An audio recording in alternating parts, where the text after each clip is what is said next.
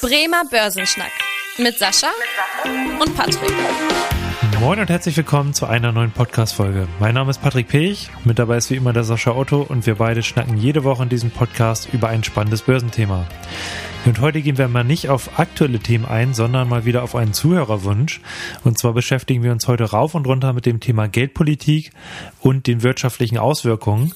Und unsere Zahl der Woche dazu lautet 3150 Milliarden Euro. Also eine sehr große Zahl der Woche. Unser Thema der Woche. Ja, hier im Podcast äh, sprechen wir ja eigentlich nahezu jede Woche über das Thema Geldpolitik, äh, einfach weil auch insbesondere die Zinsentwicklung ja enorm wichtig ist für die Wirtschaft, aber auch für die Börse und für die Aktienkursentwicklung. Und heute gehen wir mal auf die ganzen Hintergründe ein. Also was macht eigentlich überhaupt eine EZB? Was sind deren Aufgaben? Äh, was bedeutet auch Inflation und warum will die EZB die Inflation in irgendeiner Weise steuern?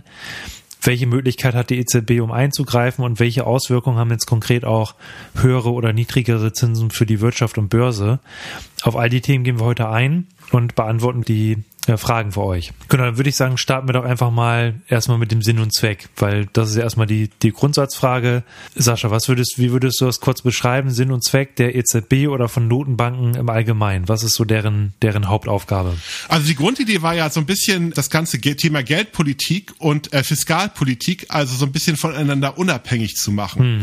Weil ich sag mal, wir sind ja aus einer Zeit gekommen, gerade jetzt vor den, sag mal, im letzten Jahrhundert, äh, wobei auch teilweise da schon Notenbanken existiert haben, haben, aber nicht überall, wo tatsächlich gesagt wurde, oder im vorletzten Jahrhundert sogar, weil wir sind ja sogar noch ein Stück weiter, äh, wo die Situation die gewesen ist, dass Staaten so ein bisschen ihr eigenes Geld gedruckt haben und tatsächlich gesagt haben, okay, wenn es mal nicht so richtig läuft oder häufig waren es natürlich auch die Kriege, dann wurde die Notenpresse angeschmissen und das hat natürlich dann eine ganze Menge Auswirkungen gehabt auch auf die Wirtschaft. Aber man muss gar nicht solche Horrorszenarien wie Kriege immer an die Wand malen. Es waren auch die wirtschaftlich schwachen Situationen, wo man einfach mal gesagt hat, okay, dann machen wir ein bisschen Notenpresse, dann gibt's ein bisschen mehr Geld und dann sind meine Probleme ja auch alle gelöst. Gerade wenn ich schon viele Schulden aufgenommen hatte.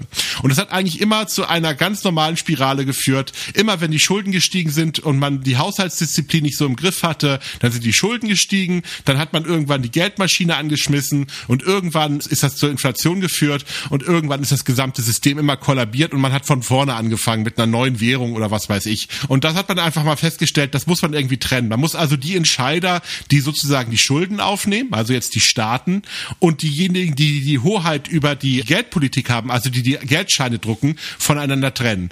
Und daraus ist eben diese Idee entstanden, verstanden, dass man Notenbanken als eine Instanz schafft, die tatsächlich unabhängig von der aktuellen politischen Regierung tatsächlich hm. ein ganz klares Ziel haben und das ist eben dann, sich um die Währung zu kümmern und ähm, vielleicht die Wirtschaft noch ein bisschen zu unterstützen, aber insbesondere die Währung in der Form äh, sicher und stabil zu halten. Das ist so die Idee, warum man Notenbanken überhaupt mal gegründet hat. Ja, da hast du schon vieles äh, erwähnt. Also einmal das Thema, dass die Notenbank halt auch eben die ähm, Banknoten ausgeben kann. Ne, das hast du ja auch gesagt, dass da die Möglichkeit eben besteht, die Schulden nach oben zu drücken, indem einfach immer mehr äh, Banknoten ausgegeben werden oder auch den äh, Kreditinstituten Geldern zur Verfügung gestellt wird. Das ist halt eben auch eine Aufgabe der, der Notenbanken, den quasi die Kreditinstitute wiederum zu finanzieren. Da hast du jetzt auch schon gesagt, so Nebenziel ist auch immer die, ja, die Wirtschaft irgendwo zu unterstützen, aber ganz klar im Fokus Fokus steht halt eben das Thema Preisniveaustabilität, also der irgendwie dafür zu sorgen, dass genau das nicht passiert, dass wir zu hohe Inflation bekommen. Und nur wenn das gewährleistet ist, dass wir dann die Wirtschaft natürlich auch durch bestimmte Maßnahmen unterstützen können. Jetzt stellt man sich ja die Frage, ja, Inflation. Erstens, was ist das überhaupt eigentlich? Und zweitens, warum ist das eigentlich schädlich? Ich würde einfach mal kurz erläutern, was heißt das im Prinzip? Also Inflation ist im Prinzip ja das eine steigende Inflation. Da meint man immer, dass die durchschnittlichen Preise, die Verbraucherpreise guckt man hier insbesondere an, also ne, was die Verbraucher quasi verbrauchen. Da gibt's dann eben einen Warenkorb mit ganz vielen verschiedenen Dienstleistungen und äh, Waren. Das sind so circa 750 Stück, die da in diesem Warenkorb bemessen werden. Und das soll eben so einen durchschnittlichen Haushalt repräsentieren. Da sind dann eben sowas drin wie, wie Miete, aber auch natürlich Nahrungsmittel oder ähm, Heizkosten und so weiter. Und da wird dann eben jeden Monat geguckt, wie haben sich da die Preise entwickelt. Und von der Inflation spricht man halt eben, wenn sich das auch das durchschnittliche Preisniveau erhöht, nicht nur irgendwelche einzelnen Preise, die sind da äh, im ersten Moment erstmal egal, sondern da geht es eben um das durchschnittliche Preisniveau. Da gibt es zum Beispiel auch die Kritik, ne, dass äh, dieser Warenkorb, der repräsentiert natürlich nicht jeden Haushalt irgendwie ideal. Und da gibt es natürlich die einen, die sagen, ja, ich habe gefühlt eine etwas höhere Inflation, weil ich natürlich ganz andere Güter nutze als eventuell ein anderer Haushalt. Das kann durchaus natürlich sein. Deswegen kann man das äh, auch durchaus kritisieren, dass da eben immer nur dieser äh, Warenkorb gemessen wird. Aber jetzt zu der Frage nochmal, Sascha, die richtig mal an dich. Inflation, warum ist das eigentlich jetzt ein Risiko? Warum sagt die EZB jetzt ja, wir sollten nicht bei über zwei Prozent landen? Also ganz einfach aus folgendem Grund. Inflation führt zu unerwünschten Verteilungsmechanismen, die dazu führen, dass bestimmte Menschen von Inflation profitieren, also die Leute, die Schulden haben und Leute, die zum Beispiel Geld haben, davon in der Form äh, Nachteil erleiden, also ohne dass das irgendwie gerecht wäre.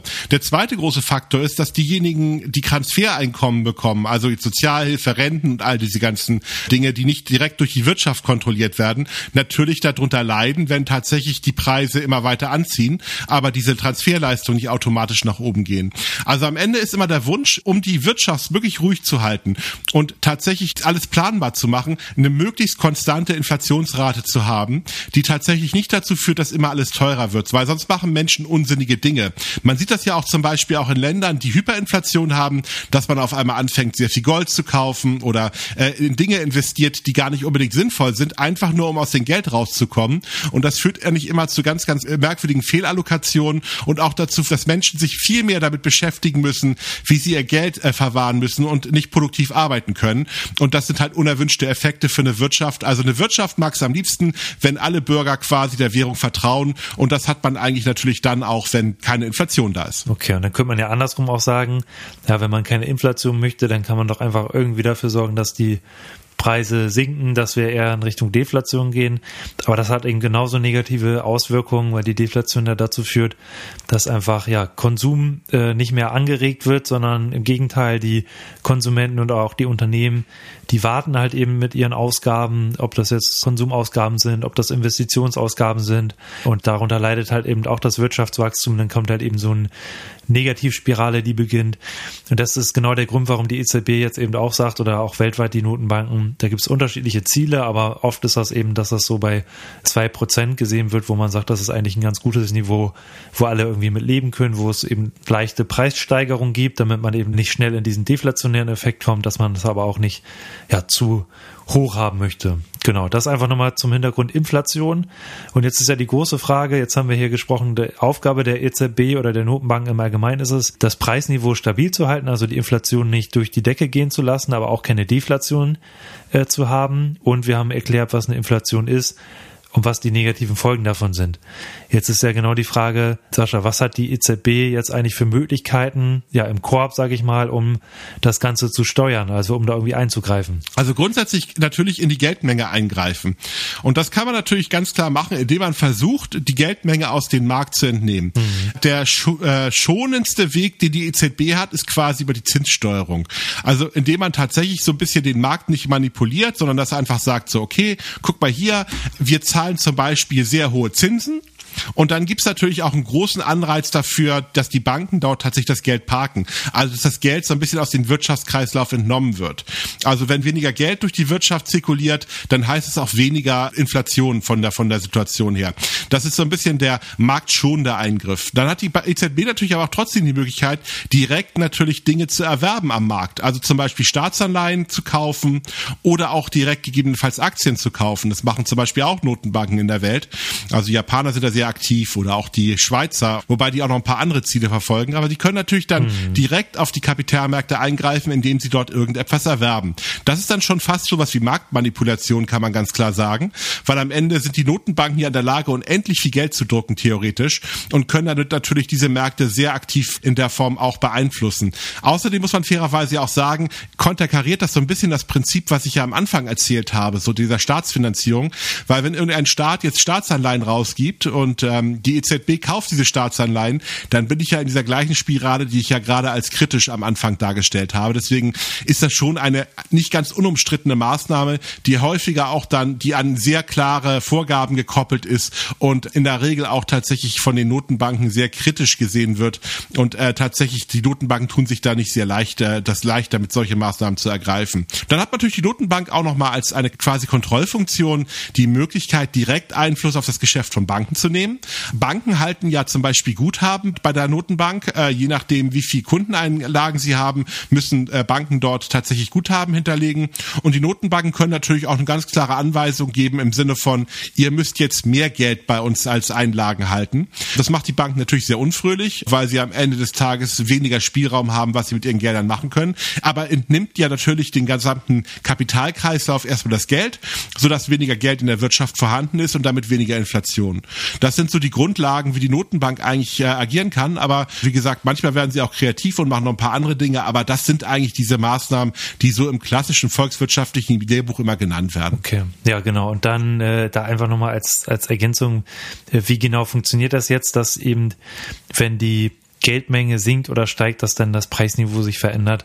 Also wie ist da im Endeffekt der Effekt? Und zwar da kann man das eigentlich auf zwei äh, äh Ebenen erklären. Einmal gibt es da die theoretische Ebene quasi.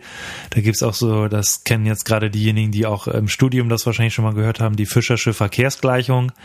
Das heißt, da wird halt eben gesagt, dass das Preisniveau genau über die Geldmenge bestimmt wird, weil da eben gesagt wird, dass quasi immer genug Geld vorhanden sein muss, um irgendwie das äh, Bruttoinlandsprodukt äh, zu finanzieren.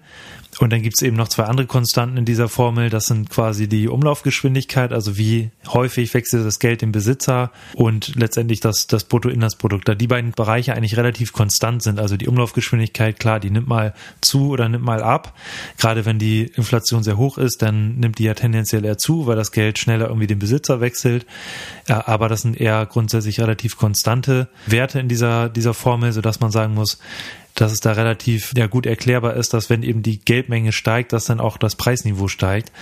Und das andere, was du ja auch schon erklärt hast, Sascha, dass durch die, durch den Eingriff oder durch die Steuerung der Zinsen dann halt auch eben ganz klar auf die Nachfrage ausgewirkt wird. Beispielsweise, wenn jetzt die Zinsen niedrig sind, dann ist die Nachfrage nach Krediten höher. Das heißt, die Konsumenten, die kaufen mal eher irgendwie einen Pkw oder kaufen sich mal eher eine Immobilie. Das heißt, da steigt die Nachfrage, steigende Nachfrage, das kennen wir auch aus der Volkswirtschaft, sorgt für steigende Preise.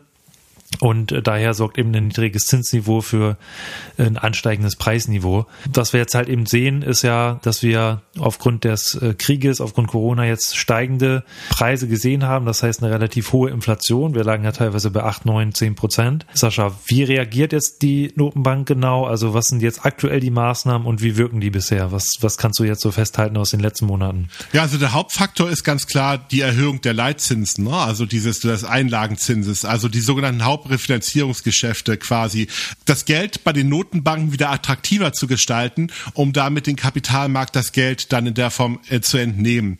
Weiterhin äh, hat man ja noch auch aus den ganzen Krisen die Situation, dass jetzt äh, tatsächlich eine ganze Menge Wertpapiere auch im Bestand sind. Dafür fährt diese Programme fährt man jetzt zum teilweise auch nochmal zurück mhm. und ähm, guckt natürlich, dass man damit auch den Kapitalmarkt wieder Geld entzieht oder den Geldmarkt auch das äh, Geld entzieht in der Form. Aber die Hauptstrategie, die die Notenbank momentan fährt, ist das klassische Erhöhen der Zinsen, um das Ganze auch sehr marktschonend zu machen. Ich glaube, das hat auch damit zu tun, dass die Notenbank auf der einen Seite das Zeichen setzen möchte, dass sie handlungsfähig ist, aber dass sie auch nicht zu total exotischen Maßnahmen ergreifen müssen, um keine Verunsicherung an den Kapitalmärkten zu schaffen. Genau, und du hast schon die, die Anleihenbestände genannt.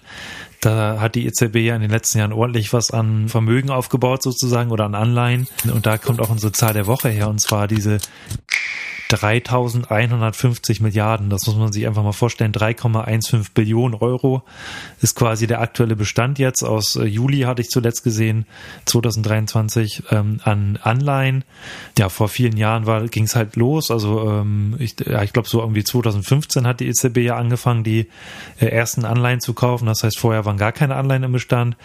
Und ähm, das ist ja eben auch eine Möglichkeit der EZB, um die Zinsen da zu senken. Das war eben das Ziel dahinter, die Anleihenzinsen durch erhöhte Nachfrage zu, zu senken oder überhaupt um Abnehmer zu finden, damit da die Unternehmen sich refinanzieren können. da war eben das äh, noch die Gefahr vor vielen oder vor einigen Jahren, dass wir da ja in eine deflationäre Tendenz geraten. Deswegen waren ja eben so die Mechanismen da. Dann gibt's ja auch immer mal wieder so diesen Begriff Tender, wenn man auch die, wir haben jetzt das Thema Mindestreserve erklärt, also was die Banken hinterlegen müssen für Kredite, äh, dann eben den Leitzins, den Einlagezins äh, erklärt, den, das Anleihkaufprogramm. Dann liest man ja auch immer mal wieder von Tender-Verfahren. Sascha, magst du das nochmal für unsere Zuhörer erläutern, was das äh, genau ist oder was die EZB damit bewirken will? Ja, es ist eigentlich eine ganz klare Kreditvergabe. Da wird einfach nur gesagt, ganz klar, die EZB vergibt halt an die äh, Banken dann tatsächlich Kredite zu bestimmten Zinssätzen. Und für die Banken kann das ein sehr attraktives Geschäft sein, weil das vielleicht gerade ganz gut reinpasst. Das kann längerfristig in der Form auch erfolgen. Also auch tatsächlich die Leitzinsen sind ja eine sehr kurzfristige Maßnahme. Bei den Tendern gibt es tatsächlich jetzt äh, keine Beschränkung der Frist, die die EZB da setzen kann. Da kann man dann sehr zielgenau auch auf sich die Zinskurven anschauen und mal an sich überlegen, hm. ist das eigentlich eher sinnvoller, längerfristige Gelder zu vergeben oder kürzerfristige Gelder oder der vom Gelder vom Kapitalmarkt dann einzusammeln. Das ist so ein bisschen so der Punkt dabei. Also ähm, in der Regel eine Maßnahme, die man natürlich dann auch ein Stück weit dann Geld in die Kapitalmärkte pumpt. Äh, sowas machen wir momentan natürlich doch tatsächlich eher eingeschränkt, weil es ist eher eine inflationsfördernde Maßnahme. Ja, dann würde ich ja sagen, haben wir ja mal so einen Überblick gegeben, was eigentlich die Aufgaben sind, was Inflation ist was letztendlich auch für eine Folgen die äh, ja die Eingriffe der EZB haben und beim nächsten Mal gehen wir dann natürlich auch wieder auf aktuelle Themen ein, äh, gerade weil es ja auch ganz spannend ist. Nächste Woche sind ja auch wieder die neuen Notenbanksitzungen. Gerade in den USA ist es ja sehr spannend, wie es da weitergeht. Also da geben wir euch dann auch ein Update. Und wenn ihr jetzt noch weitere Themen oder Fragen habt, dann schreibt uns gerne eine E-Mail an podcast.sparkasse-bremen.de und ansonsten freuen wir uns, wenn ihr in der nächsten Woche wieder einschaltet. Bis dahin. Tschüss. Tschüss.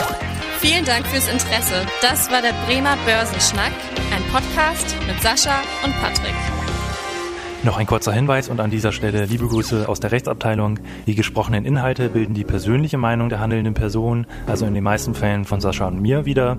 Sie stellen also keine Handlungsempfehlung zum Erwerb oder zur Veräußerung der genannten Wertpapiere oder anderer Finanzinstrumente der genannten Emittenten dar. Bei Fragen wende dich gerne an deinen Berater.